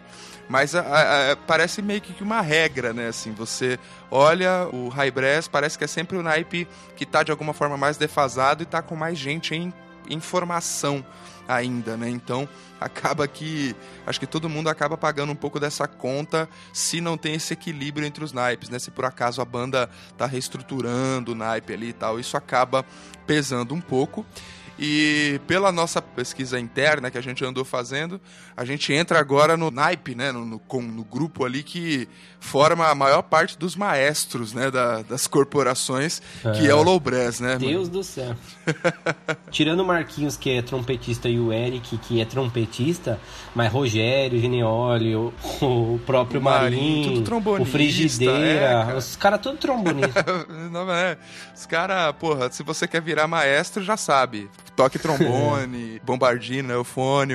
Na verdade, a gente não tem nem que falar de low brass, que é tu, a maioria é tudo cinco, tipo. então, isso é, isso é inacreditável, cara. Assim, eu fico. Claro que é, a baixaria, né? Como eu dizia na minha época, hoje em dia a gente fala igual os gringos, né? Tem que. Mas eu, mas eu gosto de baixaria. Eu, eu, é bacana. Eu também. Eu prefiro. Eu, eu, também gosto. Eu também gosto de falar algumas. É, assim, é bonitinho o gringo, mas, pô, baixaria é uma maneira. E, pô, as baixarias, de forma geral, cara, elas são muito pesadas, né? Assim, elas naturalmente são mais numerosas, né? Normalmente, justamente por uma questão de equilíbrio também, sonoro ali. É, só que é impressionante, justamente, né? Talvez pelo, pelo maestro ali, né? Pela origem do maestro e tal. São, é muito alto nível é muito alto nível lá é. pro Low Brass de forma é, é geral, é cara. É muito legal de olhar. E realmente, o Esquerda falou, né? Nosso trabalho ficou muito fácil aqui porque foi difícil a gente ver alguma nota muito baixa, né? Pro High Brass de todo mundo, né? Assim, acho que vale mais a pena a gente falar como ficou o subtotal, porque foram notas todas muito altas, né? Assim... Só, só, não, eu só quero pontuar uma coisa, porque os jurados, é, o jurado 8 aqui tanto o jurado 6 quanto o jurado 8 acabou consolidando aquilo que eu falei sobre um pouquinho da afinação de Atibaia. Porque tanto o equilíbrio instrumental no high brass lá que a gente comentou e tanto com a sonoridade ainda do high brass de 4,8 com o jurado 6 se confirmou também na afinação do jurado 8 com o low brass. Isso é muito legal porque realmente eu havia percebido isso antes da gente começar a gravar, eu estava vendo os vídeos e tudo mais. E isso me chamou muito a atenção, porque realmente embora também é, Atibaia não tocou com um instante, né? Tocou decorado. Então, às vezes, ali no nervosismo, troca um pisto, né? A posição da vara ali não estava exatamente onde precisava estar. Tá. Às vezes acaba esquecendo de colocar aquele sustenidinho ali que é, é, super compreensível. Mas, poxa, como falei, não, não era comum. Mas aqui é briga de cachorro grande, né, cara? Exato, é, não dá Qualquer pra errar. coisa vale. É, exatamente, bicho.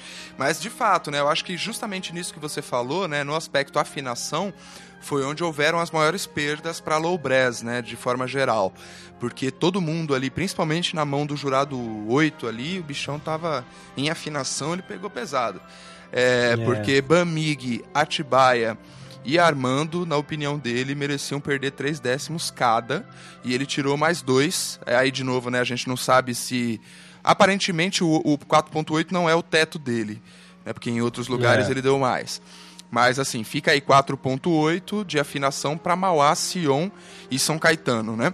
Mas indo lá à esquerda yeah. pro final, de novo, galera, as notas estão muito próximas, assim, acho que não vale a pena a gente ficar falando, esmiuçando o detalhe. Você pega, pega o, o aspecto aqui, equilíbrio instrumental, é 5 para todo mundo. E aí, Exato. assim, eu, é, claro, vamos evitar ficar se repetindo, né? A gente não sabe se realmente os caras falam, ó, não tenho o que falar a respeito de equilíbrio instrumental, né? Ou se é aquela coisa de tipo, acho que outros aspectos vão definir. Isso aqui não merece definir, vou dar uma nota máxima aqui para todo mundo, né? Mas enfim, cada jurado acaba fazendo o seu próprio julgamento, que ele tá, é isso que ele tá ali para fazer. E aí o quadro geral ficou com as três finalistas empatadas com 4.85, a Sion e São Caetano com 24.80, né? Acho que eu falei 20, falei 4.85, 24.85 para as três primeiras colocadas lá.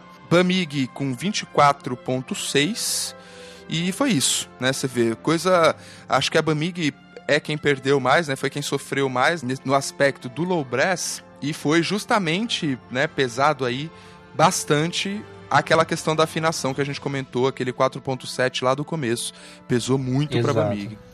E, e, assim, obviamente, né, como a gente falou que tem as maiores notas, o subtotal de low brass, contando tanto conjunto quanto high brass, é, o low brass foi as maior, os maiores subtotais, né? Foram as notas mais altas, por enquanto. E vamos fechando aqui então com percussão, que é nosso ramo, e a gente vai irritar os chefes de naipe tudo aí agora.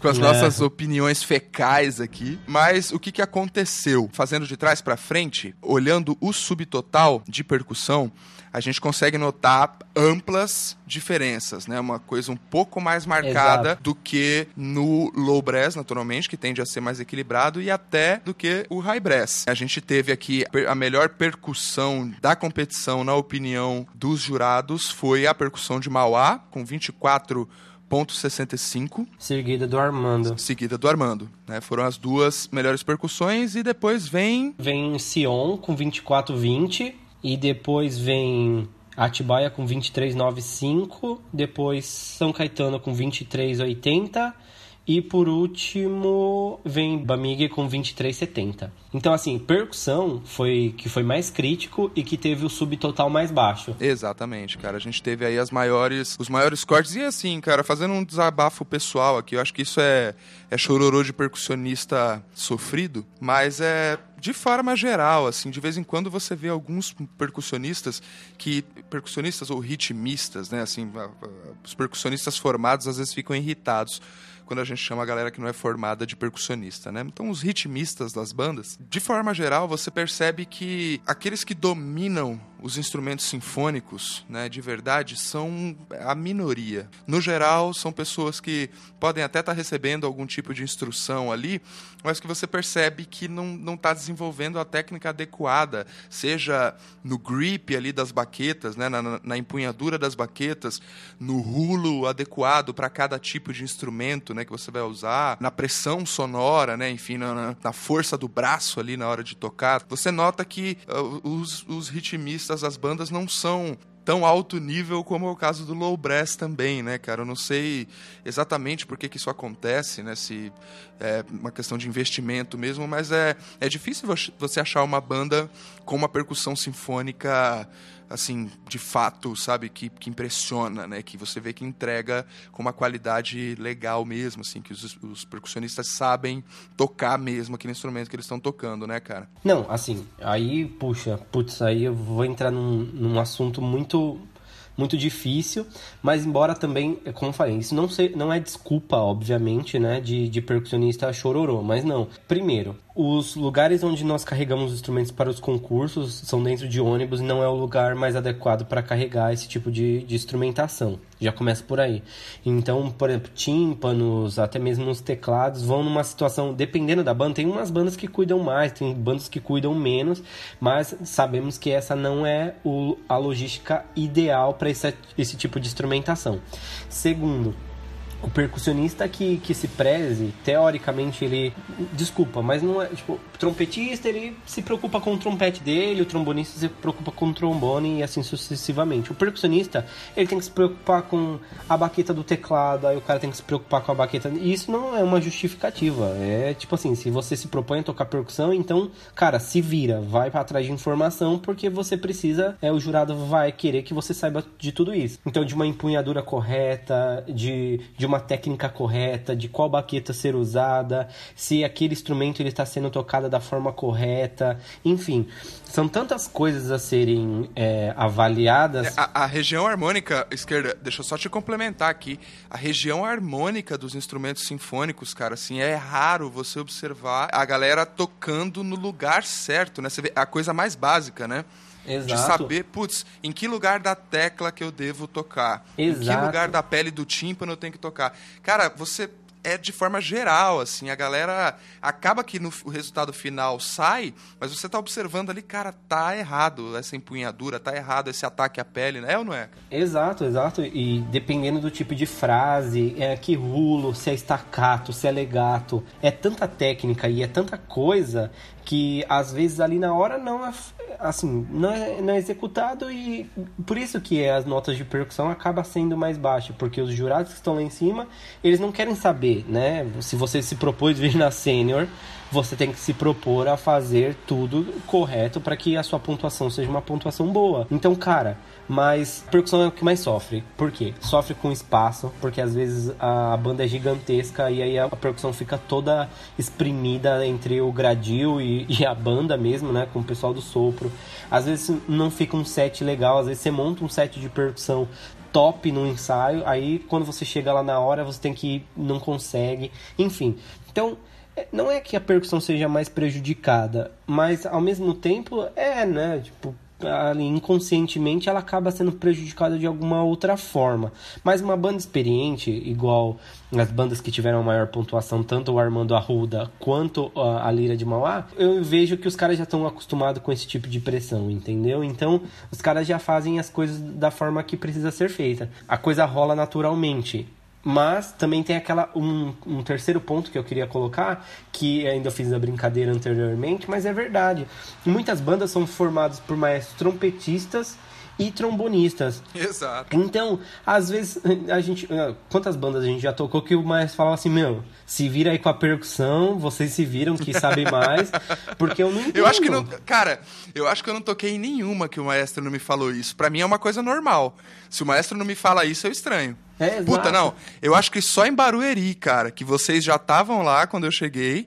E aí a percussão já estava em ordem e tudo mais tal. Aí foi o único lugar que eu não ouvi. Mas o resto das bandas, todas. Ó, cara, percussão aí e tal, se vira, dá seu jeito. É, sempre assim, né? E assim, é uma piada à esquerda, mas ao mesmo tempo é um pouco triste, né? Porque o nível de exigência deveria ser igual, né, para todos os naipes. É claro que, que o naipe de sopro, né, vamos dizer assim, ele vai ter mais peso, é óbvio que vai. Mas ao mesmo tempo, cara, assim, você observa, né? A galera paga muito pau para as drumlines, né? Para toda a percussão, né, das drum corps americanas, né?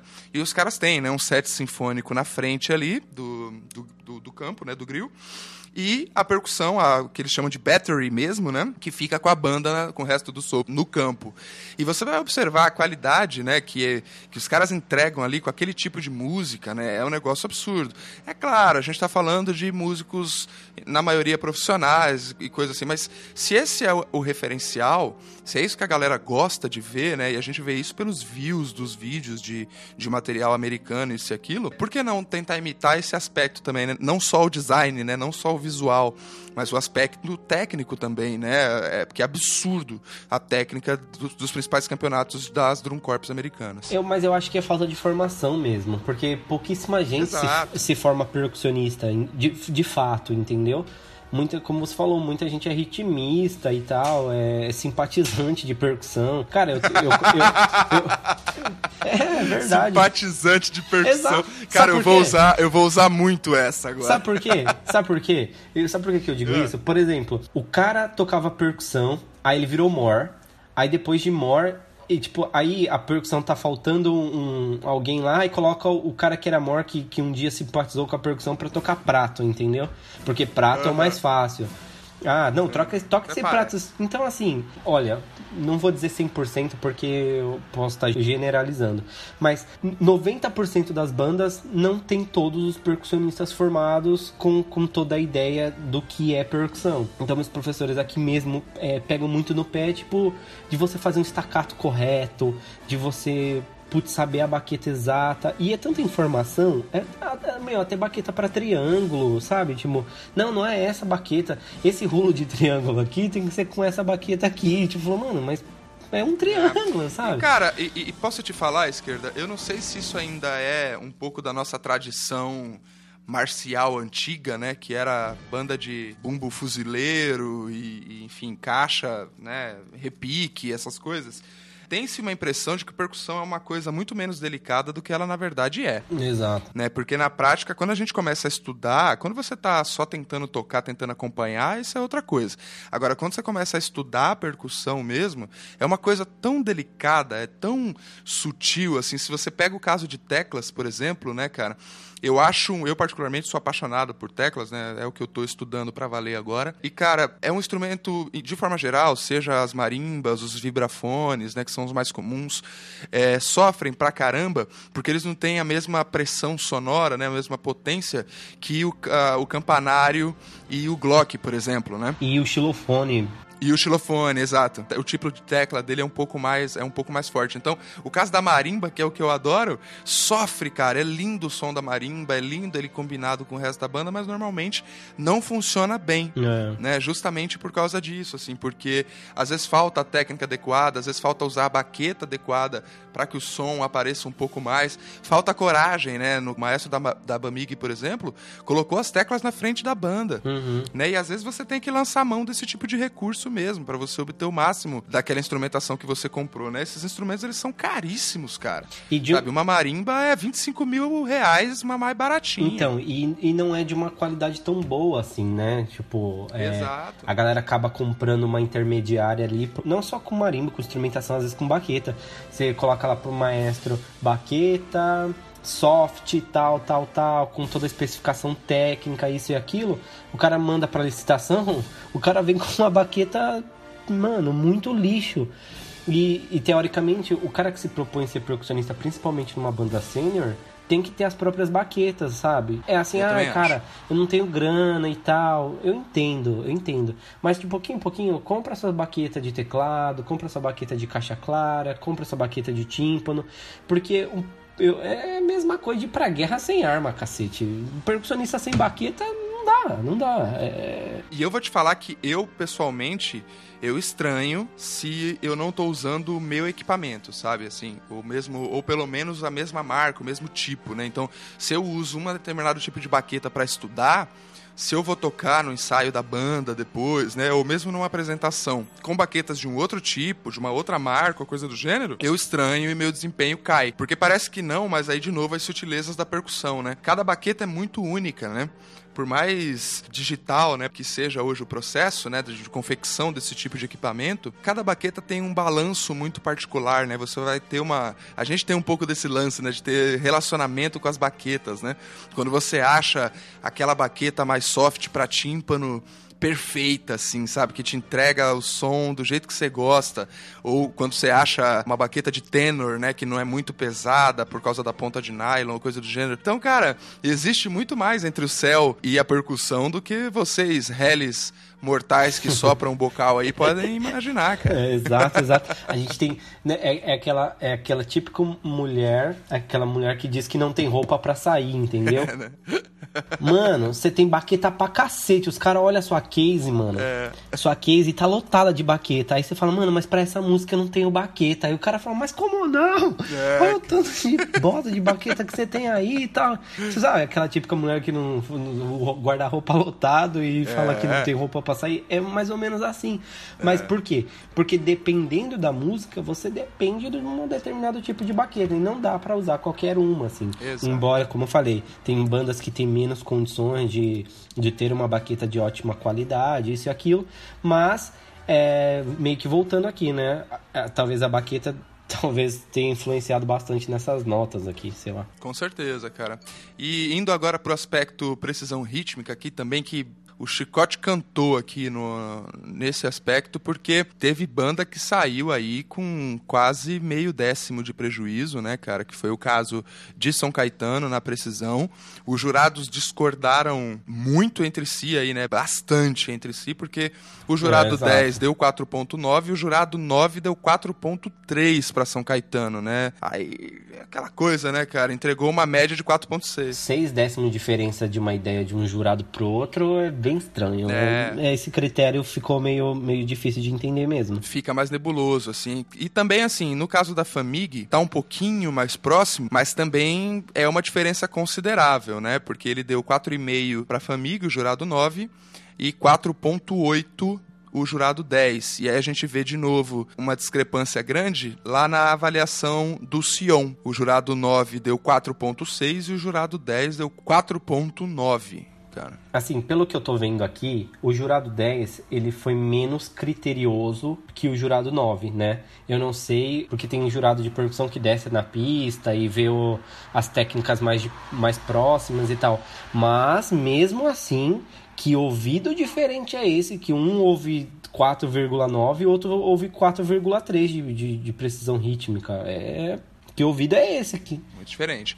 É muito Aí diferente. a maior pontuação foi para a percussão de Mauá, né? Eles tiveram 5 na opinião do jurado 9 e 4.9 na opinião do jurado 10. E aí a gente acabou ficando com um quadro geral da seguinte forma: Mauá com 4.95 de precisão rítmica, seguida de Atibaia seguida com 4.9 4.85 pro Armando. Armando. Sion com 4.75, né? Bamig com 4.65 e São Caetano com 4.6. Muito curioso, porque é 95, 90, 85, 75, 65 e 60. Exato. A afinação é outra coisa que normalmente dá problema né? Se a, as bandas não forem preocupadas com isso, dá problema. A gente nota, né? Hoje em dia é bastante comum, principalmente entre essas bandas, né? Eu, eu tive oportunidade de enfrentar algumas delas na, na, pista. Os componentes da percussão, principalmente o timpanista, fica com o diapasão ali por perto, né? Antes de tocar, antes de começar a peça, ele dá aquela afinada para ver como é que tá, para conferir. Isso acaba pesando bastante na hora de avaliar ali. E a afinação das demais peles né, do basicamente do bumbo sinfônico e das caixas, isso acaba variando muito, né, do, do estilo, mas em nenhuma banda me incomodou. Acho que só as caixas que têm sido mais diferente de uma banda para outra, porque algumas preferem usar a caixa clara, mais tradicional, e as outras acabam usando as caixas de alta tensão na esquerda. É, depende do tipo de arranjo, né? É, tem arranjo que o, o compositor coloca uma caixa de alta tensão mesmo mas eu acredito que não seja o caso de nenhuma dessas outras composições, de, dessas músicas que foram executadas. É, acho que só a Bamig usou caixa de alta tensão, né? Mas a peça deles, a, o arranjo pra banda marcial realmente tem. É, então. E, então, assim, o, às vezes o arranjo realmente pede. O que me deixou curiosamente intrigado foi exatamente isso de novo que o jurado 9 em afinação deu um 4,7 para Bamig e aí o jurado 10 deu 5 então, assim, três décimos. Que ouvido é, é esse? Muita coisa, né? né? Que ouvido é esse que, tipo, dá. Entendeu? Agora, assim, por exemplo, aí já a coerência com o Armando, porque aí ele só. Um, um deu 4,9 e o outro deu 4,8. Ok. Faz mais sentido, né? Faz, faz muito mais sentido para mim. Agora, você tem um 5 e um 4,7. Se fosse, por exemplo, um 4,7 e um 4,6. Ok, compreensível. Mas tudo bem, seguimos. Seguimos. É, e fica aí o, o, alerta também aqui da gente, né? Preocupe-se com a afinação das peles, né? Vá lá, olhe se tá tudo certinho, bate um diapasão ali antes de tocar no ensaio pré-concurso, afine os instrumentos rudimentares, cara. Assim, dê uma passada na afinação da caixa, dê uma passada na afinação dos tenors, dos, dos booms de afinação principalmente. Não deixe de cuidar dessa, dessas coisas, né? Parece que as pessoas montam um material de percussão e nunca mais mexem naqueles parafusos, né? Você olha assim, os parafusos tá tudo intacto, assim, nunca vi uma chave, porque a galera não está mexendo, né? Ali acaba não, não afinando, mexendo na afinação do instrumento. E é, a afinação, inclusive dos instrumentos rudimentares, influencia a sonoridade da banda como um todo nas músicas de marcha. Então é importante ter uma certa coerência aí na hora de afinar os instrumentos de percussão com a tonalidade das músicas que foram escolhidas, né? Então, novamente, tem muito, muito mais entre o céu e a percussão do que vocês imaginam, galera. exato, e aí exato. vamos falar agora de técnica instrumental, né? Vamos ver quem está estudando mais entre, entre as bandas. Né? Essa foi uma, um aspecto também que ficou bem parelho, né? Eu, eu não vejo ninguém aqui numa distância muito grande uma da outra, né? Foram bandas que conseguiram né, entregar bons resultados finais ali, apesar de que faria sentido que uma banda que tivesse entregue um fraseado ou uma precisão rítmica um pouco inferior, né, que apresentasse uma técnica instrumental menos eficiente. Você não acha isso? Eu acho, concordo. Porque assim, uma vez que você não tem uma precisão rítmica impecável, como é que você tem um, uma técnica instrumental ali em cima com, com essa pontuação? Por isso que eu falo, é o critério e de que que olhar esse jurado tem para esse tipo de, de especificação, né? De técnica instrumental. Embora eu já havia comentado um pouquinho antes que eu particularmente gostei muito do arranjo de percussão que, a, que o Armando fez, que o Armando executou, que eu, eu particularmente gostei muito. E aí na técnica instrumental isso consolidou o meu, meu comentário anterior. Porém, é, isso que você falou chama muito atenção, porque uma vez que você tá com a precisão mais ou menos, você chega com uma dificuldade técnica. É por isso que eu falo, às vezes é pela peça ter uma dificuldade técnica grande, é isso? A, a peça ter uma dificuldade maior e aí você uma nota em cima do arranjo ou uma nota em cima daquela, daquela técnica apurada, que eu acredito que seja isso. Apesar, cara, que esse lance da precisão rítmica, como eu falei lá quando a gente estava falando de high brass e low brass, acaba tendo muito a ver também com ensaio. E ensaio e estudo, vamos colocar dessa maneira, né? Eu brinquei aqui de isso ter relação, as duas coisas, porque justamente se você estudou legal a peça, né, principalmente na percussão, né, se você estudou certo a peça, com o metrônomo de preferência, tomando atenção para a dinâmica da peça, né, procurando memorizar a parte para se preocupar mais com a, com a interpretação dela, com a dinâmica dela. Se você fez a sua lição de casa, normalmente a sua precisão rítmica também vai ser legal, acompanhando a sua técnica instrumental. Mas eu acho de fato um pouco curioso. Me, me, me chama me chama atenção. Mas de forma geral, é, eu diria que todas as bandas soaram muito bem na opinião dos jurados, né? Falando aqui do aspecto sonoridade, a não ser a Atibaia. A percussão de Atibaia, inclusive na opinião do jurado 9, achou que valia tirar um ponto inteiro da fama, cara, em sonoridade. E a gente sabe quanto dói perder um ponto inteiro, né? Olha só, se você for ver, se a Atibaia tivesse tirado um 4,8 em sonoridade com o jurado 9, porque no subtotal 5 de percussão, Atibaia ficou em, em quarto lugar, cara. Esse ponto foi determinante para que a Fama saísse da, da, da briga ali pelo segundo lugar, hein? Exatamente, cara, eu diria que sim. Eu diria que, aliás, percussão costuma ser, né? A galera, a galera bate na gente porque percussão costuma afundar, né? Ou a percussão é muito boa e não dá trabalho nenhum, ou normalmente a coisa não vai tá legal tal e acaba refletindo aqui no resultado, que foi infelizmente aí o que viveu Bamig, né, cara? Que eles ficaram com um subtotal final aí de 23.7, né, em percussão. Para você ter uma ideia, Mauá, a grande campeã, ficou com 24,65. Uma diferença muito grande, né? Ah, não faz diferença, é coisa pequena? Faz. É, faz, faz diferença. Cada Porque aqui no final, no total aspecto musical, a gente vai ver que realmente consolidou os pontos aqui. Mas vamos supor que Atibaia tivesse tido aquele um ponto, se não tivesse perdido um ponto inteiro. Se você for olhar, Atibaia ficou com 9,805 e o Armando, que ficou em segundo, 98,55. Esse um ponto faria total diferença do primeiro, do terceiro para o segundo colocado aqui. Uhum. Fora os demais aspectos que foram sendo tirados aí, né? A gente falou bastante agora no finalzinho de percussão, mas teve todo o resto que foi rodando, né? Então, para eu sempre gosto de dar o comparativo entre os limites, né? Você vê no limite superior, Mauá fechou é, o aspecto musical com 98.8 e São Caetano fechou com 96,6. Né? Então Exato. você vê, né? Uma diferença de mais de dois um pontos, dois. né, cara? Um, dois, é. É, então faz diferença, pesa, e o problema é que essas coisas irem se somando, né?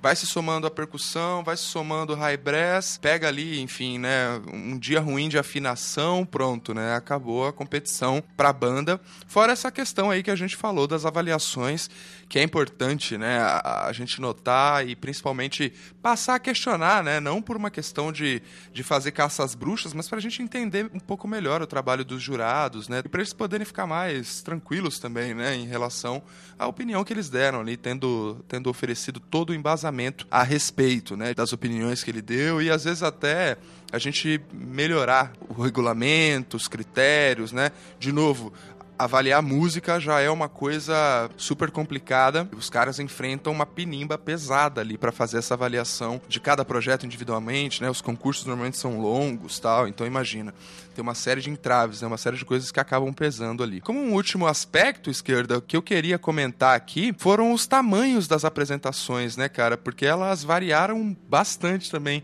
de uma para outra, né? E não sei também, parece que teve uma lógica aqui das vencedoras, não sei, enfim. Mas a gente teve Mauá com 19,59, né? De, de, É, é 20, 20... 20 minutinhos, 20. né? Tipo, já ali, né, tal. E a menor apresentação... A Mauá fez a maior apresentação, né, do, do dia, mais longa. Né? A, a Ópera de Otelo é, é uma música bem grande, né, cara? Então é natural bem. que a, tenha ficado um pouco maior a apresentação de Mauá. E a menor apresentação foi a de Atibaia, né, cara? Assim, e eu queria tentar dar um dos motivos aqui.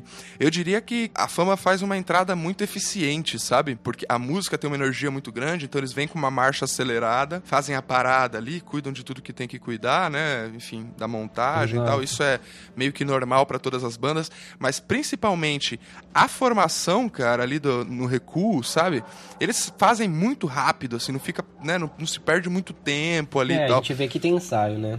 É, os caras trabalham muito bem, aí fica não, meu, meu reconhecimento aqui. Não que valha qualquer coisa, mas eu, eu fico sempre admirado de notar como esse trabalho na fama é bem feito, assim, sabe? É, é, muito ágil, não fica uma coisa confusa, perdida, é muito legal. Embora os caras não tocam, toquem com instante também, né? Então isso facilita bastante. Pois é, isso, isso também já facilita. Por isso que eu tô falando, na hora que eles chegaram na frente do palanque, né, a gente nota que eles se ocuparam basicamente de montar a percussão e de afinar os instrumentos, né? Então, é, isso acaba deixando até a banda um pouco mais tranquila, assim.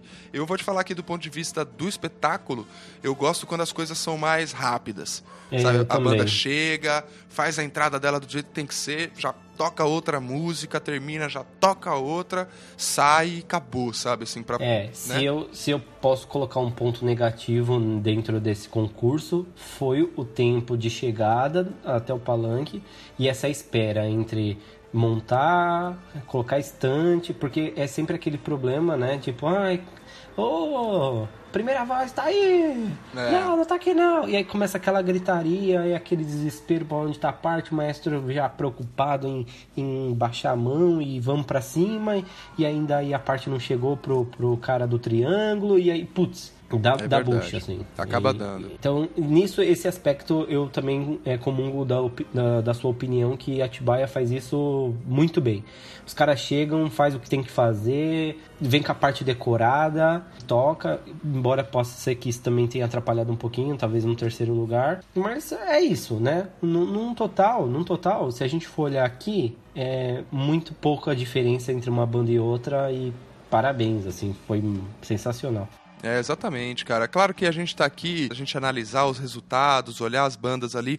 É, a gente até preparou um, uh, um comparativo aqui, né, do, do, da evolução das bandas pelas etapas da competição, né? A gente notou algumas bandas progredindo na pontuação, outras até regredindo em alguma medida.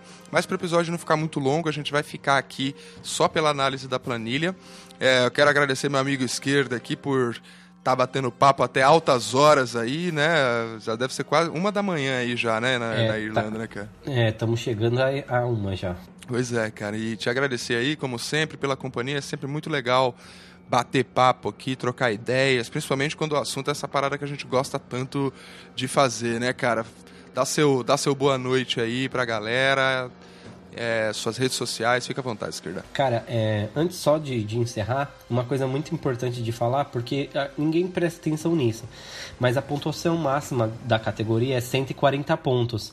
E a grande vencedora, e aí que ficou com 38,80, para não bater a pontuação máxima de toda a categoria por um, né, 1,20 décimos.